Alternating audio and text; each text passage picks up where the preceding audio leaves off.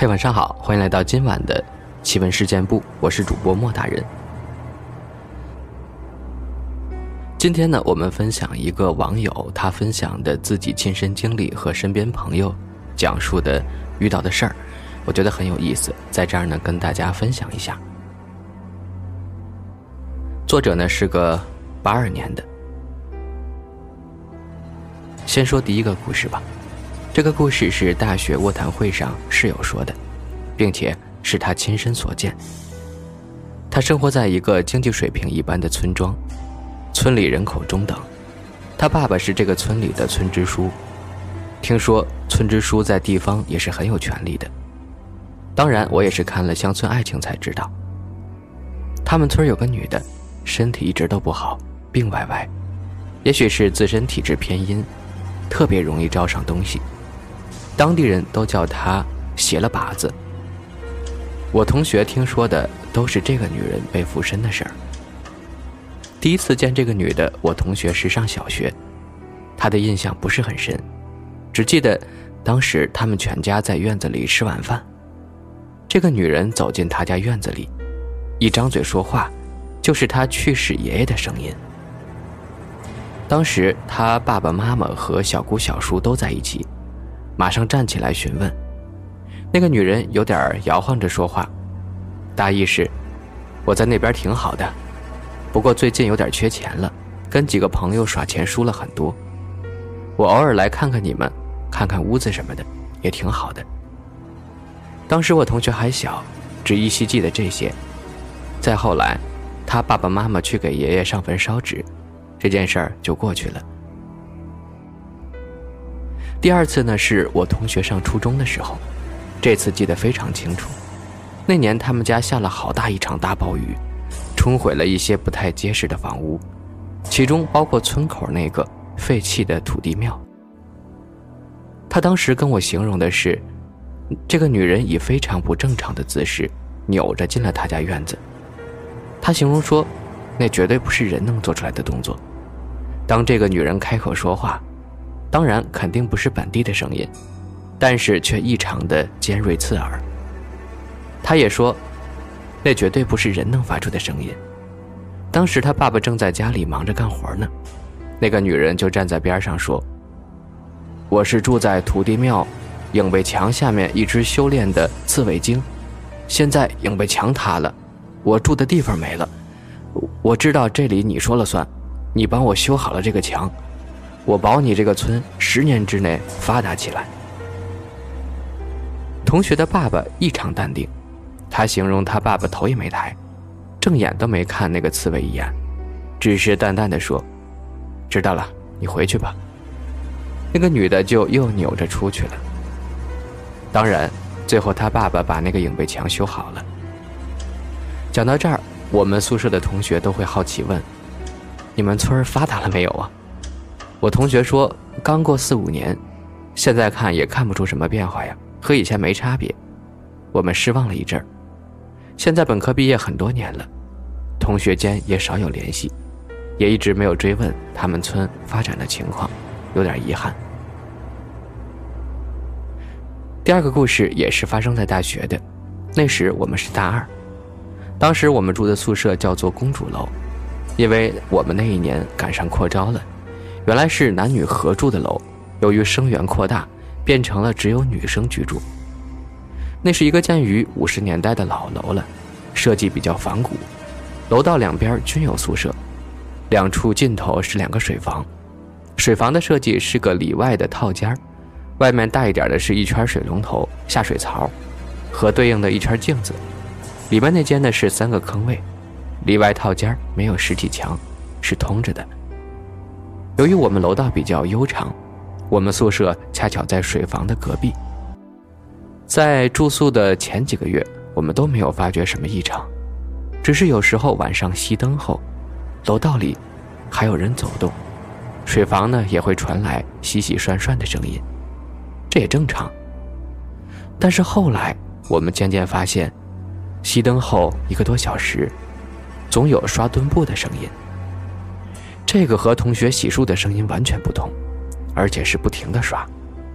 我们发觉不正常，并且于白天问过保洁阿姨，怎么大半夜的刷墩布呢？保洁阿姨也一脸疑惑。我下午四点就下班了。我们有些毛骨悚然。这天晚上，又听到了涮墩布的声音。我其实真的很好奇，想去看看，但是同学拉住我，说如果我去就绝交，只能作罢了。还有个室友，特别喜欢穿木屐拖鞋，我们俩同睡上铺。有天夜里应该是深夜了，因为楼道里很安静，大家都入睡了。他起来上厕所，下床穿鞋，开门以及在楼道里。踏拉踏拉走动的声音，我迷迷糊糊的就听到了。再后来，我被一阵急促的脚步声惊醒，那个木屐跑动的声音异常明显。紧接着，他开门上床蒙上头，再没有了动静。由于当时是半夜，实在太困了，我不知道我们宿舍多少人醒了。总之，大家谁也没有出声，仿佛都睡着了。隔天早晨，我们一大早上大课。我起床，发现他还蒙着头睡呢。我于是我就去叫他，他支支吾吾地说：“哦，我不太舒服，不想上课了。”这种大课偶尔逃一下很正常，所以我也没在意，就自己去上课了。中午吃完饭回宿舍，发现他还躺着。这时候宿舍就我们俩，我觉得不太对劲儿，就爬上床去问问他。起初他跟我说没事儿。后来，在我步步紧逼下，他跟我说：“我昨天晚上上厕所，上完厕所出来洗手，习惯性的照了镜子，发现镜子里出现的不是自己，而且还是一头白发。他还以为自己看错了，又仔细瞧了一眼，确实是一头白发。他当时吓得赶紧跑。我不知道这件事儿是不是他的幻觉，但是我觉得。”吓成这样，应该不会看错了。再后来，她收拾行李不住宿舍了，和男友租了个小房。但是我们宿舍其他人，半夜是再也不敢去厕所了。而那个涮墩布的声音，还经常在刚刚熄灯没多久的时候，回响着。第三个故事是我亲身经历的，现在回想起来，还会忍不住的恶寒。很多我们这个时期的同学们都经历过，考上大学的第一年，都不是在校本部念，是去大学城。我当时是我们学校第一波去大学城的，那时候大学城特别空旷，占地面积广，但实际上在那地方买校区的学校，当时貌似只有七所。大学城硬件设施挺齐全，教学楼、宿舍、食堂、银行、医院、网吧、超市。简直就是一个小社会，学生们的生活就在这个小小的城里。由于大学城虽然和我的家跨省，但是其实也是比邻的，坐大巴车三个小时基本也到了。所以每周我都会周五回家，周日下午或者晚上再回学校。当时我们学校有手机的寥寥，大家还带着一种叫呼机的东西，估计年纪小点的同学都不知道这东西。而那个时候，宿舍没有接通网线，我们上学也不会把电脑搬到宿舍，更不要提笔记本了。所以，我们如果去上网，一般都是去网吧的。我记得那是大一刚入冬，天黑的挺早的。我到宿舍其实不到晚上七点，天已经黑透了，宿舍里一个人都没有。室友给我留了张纸条，我们都在新四路网吧来找我们。到这里不得不提一下我们学校这个宿舍区的地理状况。我们属于这个大学城一期工程的一部分，大学城还有一些工程在施工。我们这个宿舍，起初初入住的时候感觉很奇怪。我们的楼是圆形排列的，一共八排楼。我们从一个过道穿过，会发现迎面还有一栋，极其的不规律，可能形容起来比较困难。后来我们才知道。这就是后来有名的八卦楼。当时新丝路网吧在一号楼，大家也看到了，中间有个圆坛。那以前可是我们所谓的恋爱乘凉的圣地，穿过圆坛，我就可以走到一号楼了。那时候这八个楼的功能结构都是一样的，一楼都是餐馆，二楼是超市，三楼是网吧，四楼、五楼我白天上去过，门啊都是贴着封条的，没有租赁出去。新思路网吧呢在三层，我按照以往的路，进门就上了左侧楼梯，一直上到三层，这中间跺脚，楼里的声控照明灯也没有亮，不过这灯经常坏，我也没在意。我觉得我走到了三层了，但是拐进去发现。那是封条，哎，我心想，我多上了一层，因为四楼、五楼是封条，这个我知道的。我当时并没在意，又下去一层，拐进去还是封条。我接着下了一层，还是封条。这个时候我开始慌了，脑袋上的头发感觉都要立了起来，也发现了不对劲儿。往日喧闹的楼道，这个时候安安静静的。我是谁？我在哪儿？于是我让自己冷静，再往下跑，还是封条。我索性不再看了。我知道再下去的结果也只是封条。我想起听说过的一些民间传说，于是嘴里大声的念佛号，大声的一遍又一遍的吟诵，一边念一边跑，也不回头。终于我看到了出口，于是一口气跑出去。外面还是人来人往，我站在门口往后看，本该有新思路硕大灯箱的地方，黑乎乎的一片。我深吸一口气，沿着圆潭逆时针的方向走了一圈从一号楼、八号楼、七号楼，一直又重新回到了一号楼下。这时候，这个楼进进出出的人好不热闹，这久违的喧哗声，让我觉得踏实了。抬眼看看三楼，新思路硕大的灯箱，明晃晃的，正挂在那儿呢。第四个故事，这次讲一讲民间高手的事情吧。事情发生在一个妹妹身上。这个小妹妹从小身体状况就不是特别好，小学之前极其爱哭闹，长大以后呢，也时不时的过敏现象产生。事情就发生在两千年。疼爱她的老人相继过世，她也就从那个时候开始高烧不止。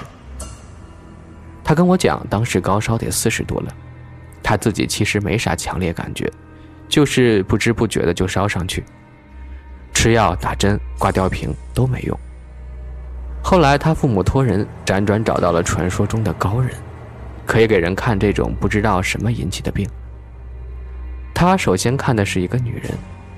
他说：“那个妇女没什么特别，也没有过多的询问他什么，只是正常之间的聊天说到原因时，只是说，老人对你好，也最放心不下你，这都没事的。